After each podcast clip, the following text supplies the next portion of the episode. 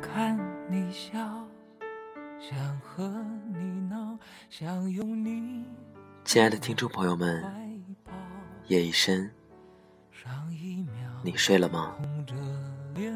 今天给大家分享一篇文章，是来自南康的浮生六记》。最开始的时候，我看过南康的一篇文章，也做成过节目。我等你到三十五岁。我也是看过了那篇文章之后，才知道了这个人，所以之后录过一期《浮生六记》，但是没有录完。二零一五年，南康已经三十五岁了。我决定把这期节目做完，希望三十五岁的你，在天国的另一端，没有伤痛没有歧视。希望你可以等到你爱的人。这里是 FM 二四九三九四，给同样失眠的你我是林峰更多节目动态，请关注我的新浪微博主播林峰。背景音乐和文章在微信公众号 FM 二四九三九四。今天的文章是来自南康的《浮生六记》，希望我的声音能在你失眠的夜里带来一丝温暖。晚安，陌生人。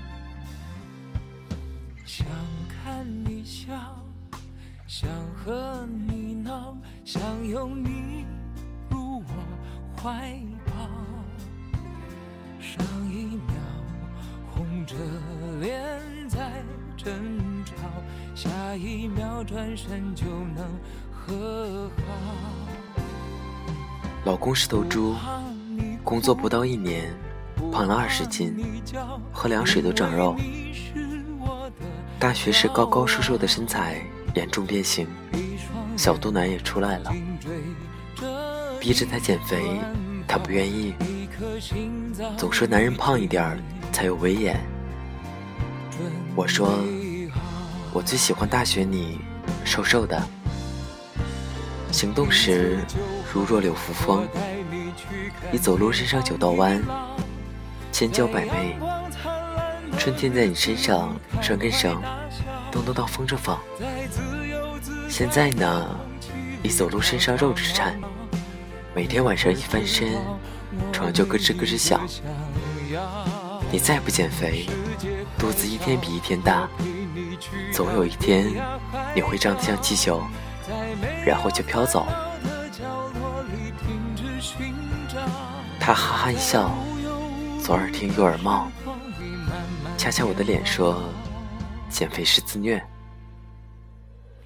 我吓唬他要分手，他一边看球，一边哼哼哈哈的说：“分吧分吧，东西和钱都归你，我什么也不要，只要你走的时候，别忘了带上我就行。”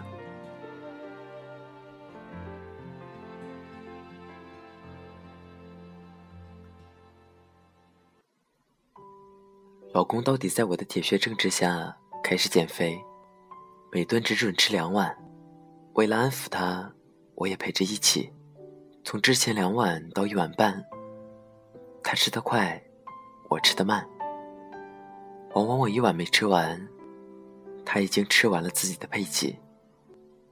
每到这个时候，他就坐在桌旁，一边敲饭碗，一边瞪大眼睛看着我吃。不说话，害得我食不下咽，心中充满罪恶感，只好将自己的饭拨出来一半。他一边说“你怎么办”，一边吃得飞快。吃完了再瞪大眼睛看着我，只好又拨给他一半。一星期后验收成果，我基本没变化，他长了两斤。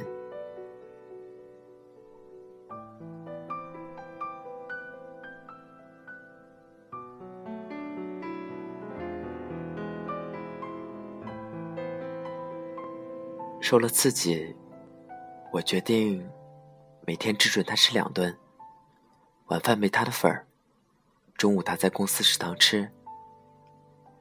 老公见我狠了心，也不坐在桌子旁看我吃了，坐在客厅里，用他的破老嗓子凄惨的唱：“小白菜呀，地里黄啊。”害得我一口饭全卡在嗓子眼里。半夜醒过来，老公不在身边。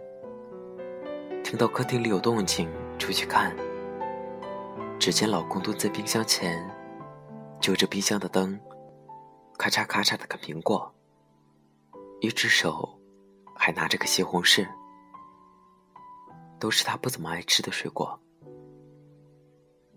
看见我出来，他不好意思一笑，说：“吵醒你了。”我心里酸酸的，拿过西红柿放回冰箱里，给他煮了碗面，看他狼吞虎咽的吃完。减肥计划不得不终止，按老公的话说，就是他还在发育，饿不得。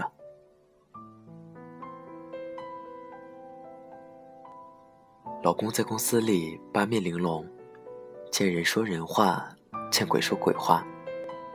回到家就整个人松懈下来，呆呆的往沙发里一偎，两眼无光，神游物外。我常常挑准了这个机会欺负他。有一天，他照旧坐在沙发里，我拿出一副牌说。我们来玩二十一点，打耳光的，我做庄。什么？二十一点，就是每人发牌，然后比谁的点数大。我发给自己两张，又给他两张。一翻，我是七，他十。我解释说，现在我的点数大，我可以打你耳光。然后我挑出三张牌，左右开弓，给了他两耳光。老公还是傻傻的哦了一声，我心里暗笑，又每人发两张，这次还是我大。我把牌收回去，再发，这次平点。我说，现在点数一样，庄家赢。然后又给他两耳光。老公兴趣上来了，问：“那我什么时候能打你啊？”我发牌，这次他终于赢了。我指导说：“现在你的点数大，你可以打我了，就像这样。”然后又给了他两耳光，问：“会了吗？”“会了，会了就好，以后再玩吧，我去做饭了。”往厨房走时，回头看，老公在那里咬牙切齿。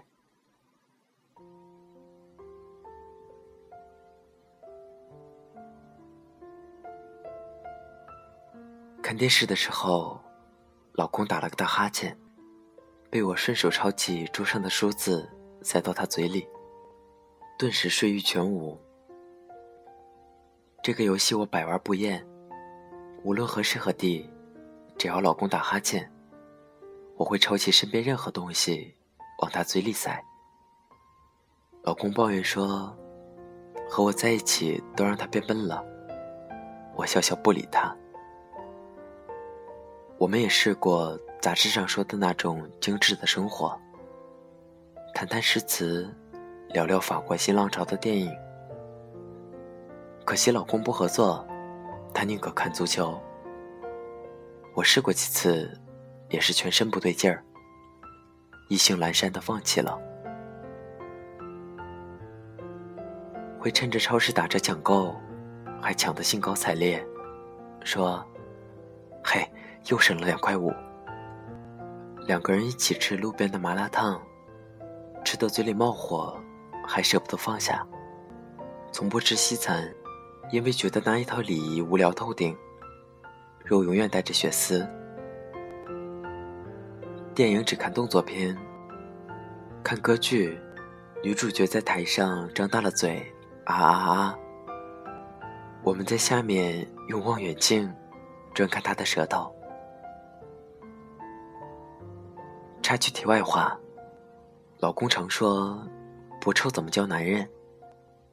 于是抖着袜子说：“闻一闻，舒筋活络；抖一抖，精神抖擞。”理直气壮的对杂志皱着鼻子说：“我就是俗。”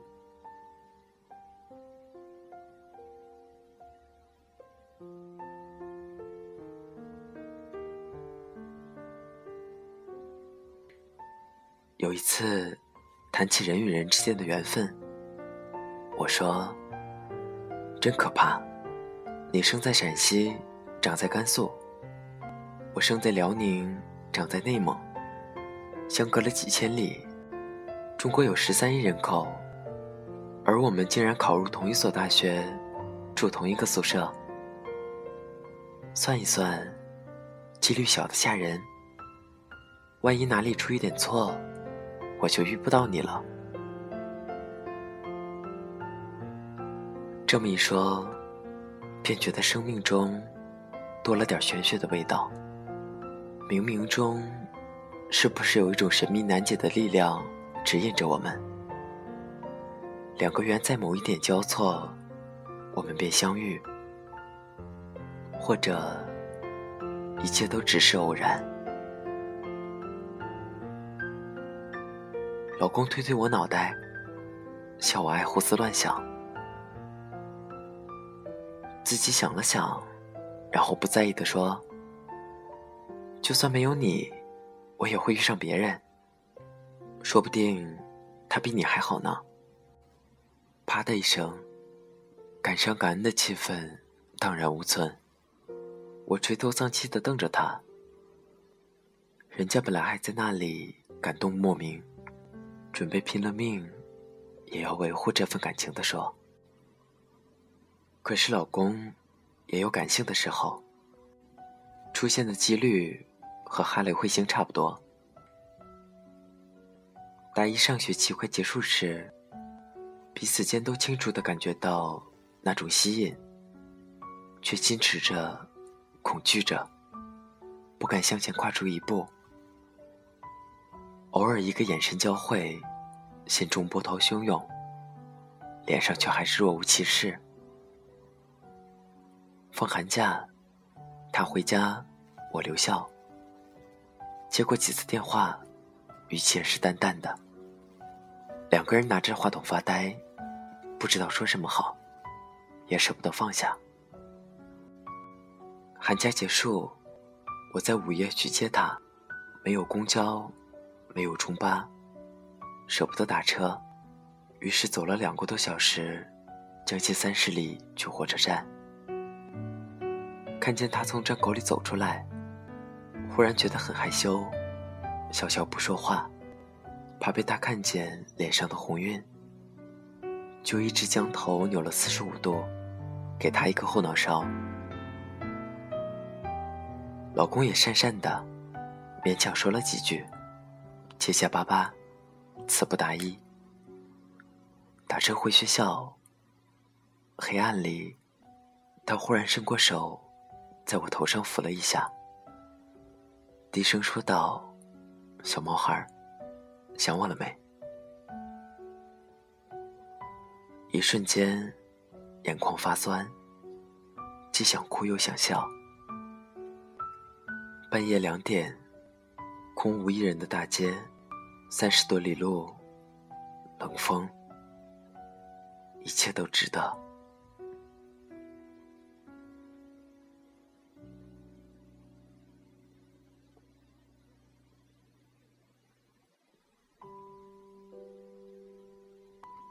我看书很杂，言情推理、玄幻纪实、耽美情色，来者不拒。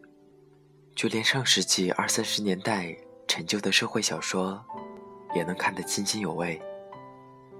从《儒林外史》到《官场现形记》，以及后来归到社会小说名下的种种记录体，结构松散，散漫到一个地步，连主题也不统一，闲聊似的随便讲给别人听。用老公的话说，就是专看垃圾。我经常向他推荐，我经常给他推荐，为他讲解这本书哪里写的有新意，哪里是老旧的桥段。老公像大多数男生一样，对于太敏感、细腻的东西不屑一顾，对琼瑶更是敬谢不敏。我也不喜欢，自然很有包容力，但对琼瑶的小说就是读不进去。嫌他的故事太不食人间烟火，天真的令人发指。可是有一句话，还是与我心有戚戚焉。你的过去我来不及参与，你的未来我不会再错过。文艺腔调让人觉得矫情，初初读到时，牙齿发冷，头皮发麻。遇到老公以后才明白，这种心态确实有的，被琼瑶写砸了。归纳起来，不外乎四个字：相见恨晚。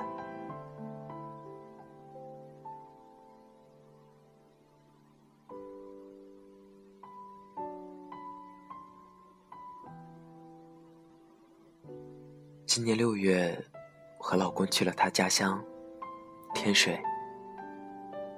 以同学的身份，一下火车，便对这个城市有一种既熟悉又陌生的亲切感。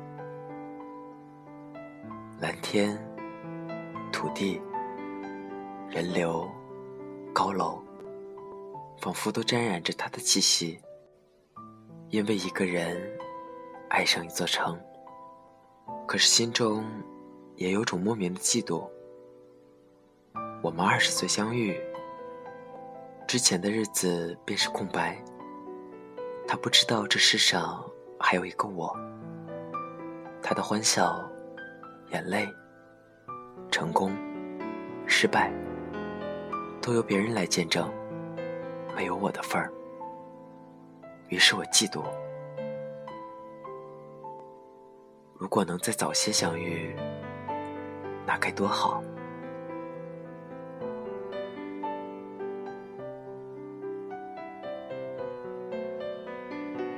我们谈到死亡，现在的日子年轻力壮，每天活蹦乱跳，迫不及待去认识新的人、新的事物。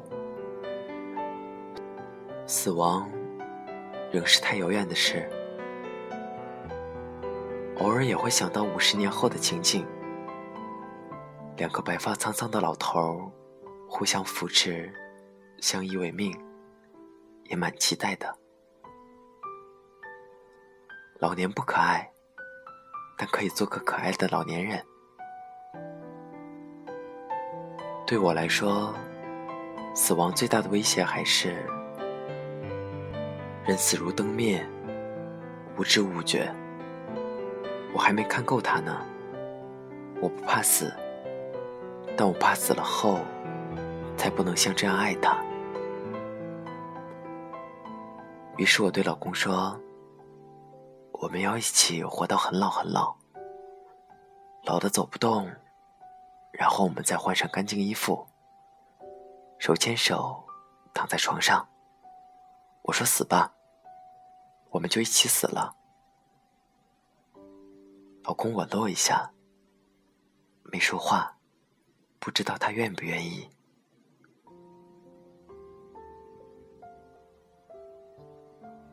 一九九九年，坐在南下的火车上，为初次离家而兴奋不已。大学在我心中是辽远而神秘的，仿佛一座圣殿。入学后有几天空闲。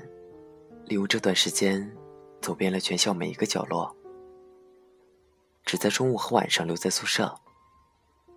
那时的我，自闭而孤僻，不知道怎么应对陌生人，便永远绷着一张脸，隐约间听到老公是另外一个班级，也没兴趣探究，要到半个月后才知道，原来他是二班，因为学校的疏忽而安排在了这个宿舍。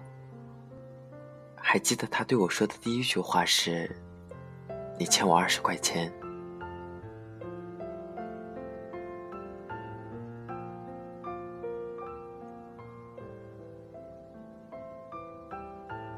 因为写这篇文章，最近常常在回想，这才发现，原本以为已经遗忘的许多细节，都在头脑中慢慢浮现。入学后第三天，电信公司派人来装电话，二零幺的，一百六十块钱，每人分摊二十，正好我不在，老公便先替我付了。这件事。这句话其实并无深意，若不是今天和他在一起，绝不会还记得。但是隔了这么久回头看，倒是让人印象深刻。对老公说：“第一次说话就是向我要债，真现实。”可他已经不记得了。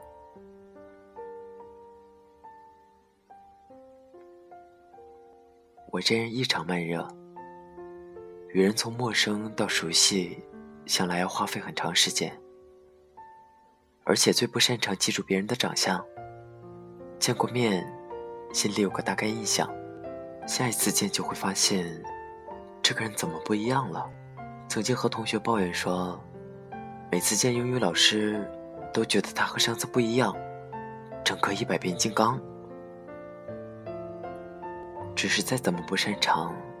朝夕相处以后，还是轻易就能在心底描绘出老公的一张脸，短碎，脸有点长，有很多痘痘和坑坑洼洼，散弹枪打过似的。小眼睛一边双一边单，鼻子不高不低，大嘴大下巴，只能说不丑。老公这样评价自己。朝夕相对，不是二十四小时都腻在一起，真的就只有朝夕而已。二十四个小时，九个小时上班，一个小时坐车，八个小时睡觉，再扣除一些杂七杂八，真正相对的时间不足四个小时，很短。聊聊天，看电视，逛街，很快就没了。可心中还是幸福的，别无所求。电视播广告，我侧头看着他的脸，叹气说：“你就不能学学他，只留青春不留痘？”害得我想亲你，都找不到一块干净地方。老公瞪了我一眼，不像我千山独行，没人相送。老公到学校报道，是跟他哥哥一起来的。三十岁，胖胖的脸，眉目之间有几分老公的影子。但是没遇见老公会是老公，便将他哥哥只当做是同学家人一样处理掉了。没巴结，扼腕不已。有一次，正和老公聊天，他突然看着我笑了。我问他笑什么，他说。我哥和我说：“你们宿舍那个内蒙的最成熟稳重。”你怎么说？我说：“你看人不准，他这个人幼稚、任性、孩子气、无法无天，七十岁也长不大。扑上去，我踢，我踹，我咬。”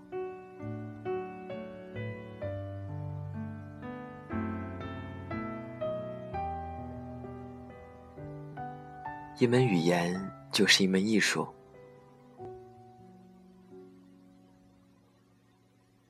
一门语言就是一门艺术。老公的艺术细胞极度欠缺，英语回回不及格。他说，甘肃学生英语好的没几个，每次英语重修，简直像开老乡会一样。四级考了三次都没过。第四次我被披挂上阵，冒名顶替，风声正紧，被抓个现行。我是从犯，不予计较。他被留他被留校查看、检讨、撤销申请，都由我捉刀代笔。鉴于长沙比较严，我们转移阵地，去天水考。他的哥哥姐姐都知道他四级没过，但父母不知道。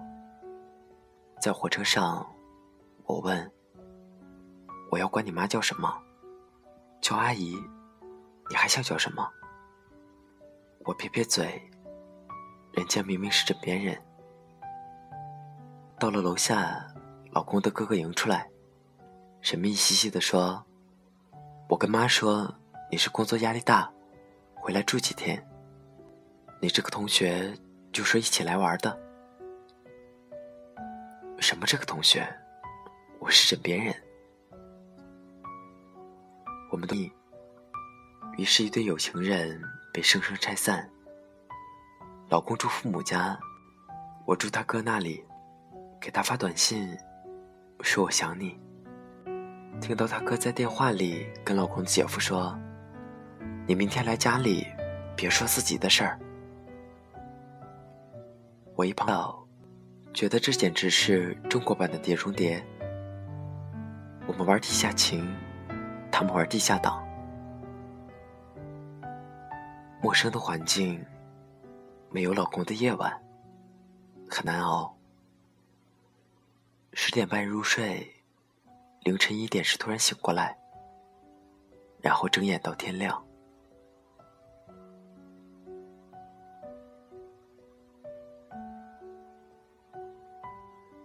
考完四级出来，看见他正和一个人寒暄，打发我先回去。后来从他哥哥那里听说，和他说话的是高中同学。最好笑的是，两个人都对彼此宣称已经过了自己，在考场意外遇见，情形之尴尬可想而知。不过老公好一点，可以说是我考，他作陪。但我没想到的是，除了老公的哥哥姐姐。他对他对别人都说自己过了四级，想想也算了，决定不揭穿，就让他保留这一点小小的虚荣心。昨天他有饭局，我边看电视边等他，有一些困，就躺在沙发闭眼。听到听到开门声，老公进来坐到身边，轻轻叫我，我故意不答应。他低声说了一句：“怎么在这里睡啊？”然后轻手轻脚抱起我走向卧室。当他把我放在床上时，我忍不住笑出声，搂住他的腰。老公也笑了，说：“看把你美的。”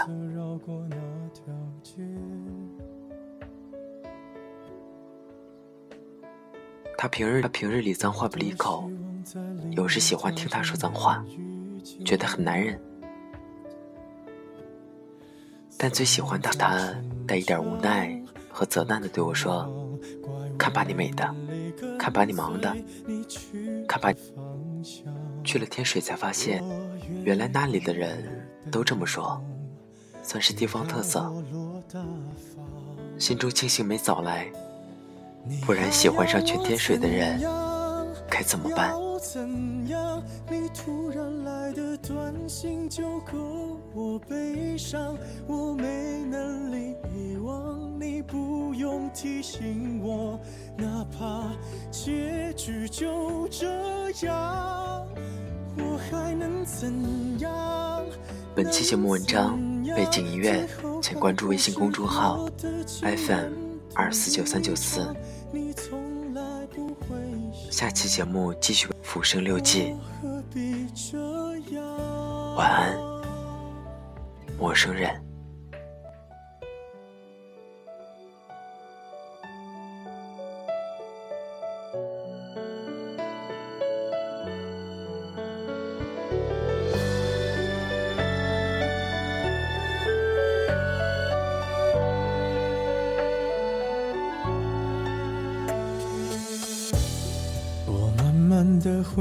自己的生活圈，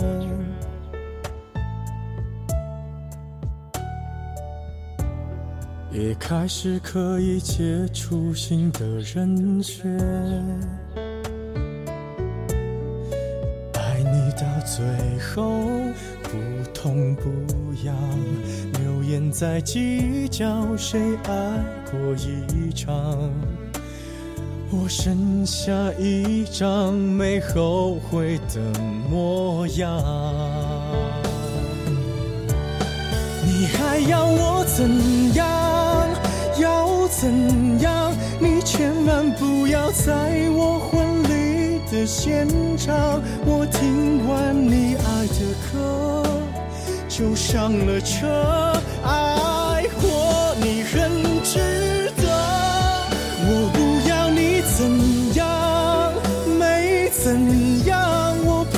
走的路，你不能忘，因为那是我最快乐的时光。后来我的生活还算理想。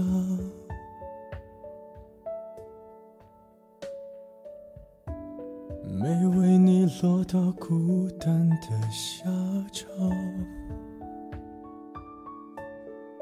有一天晚上，梦一场，你白发苍苍，说带我流浪，我还是没犹豫，就随你去天堂，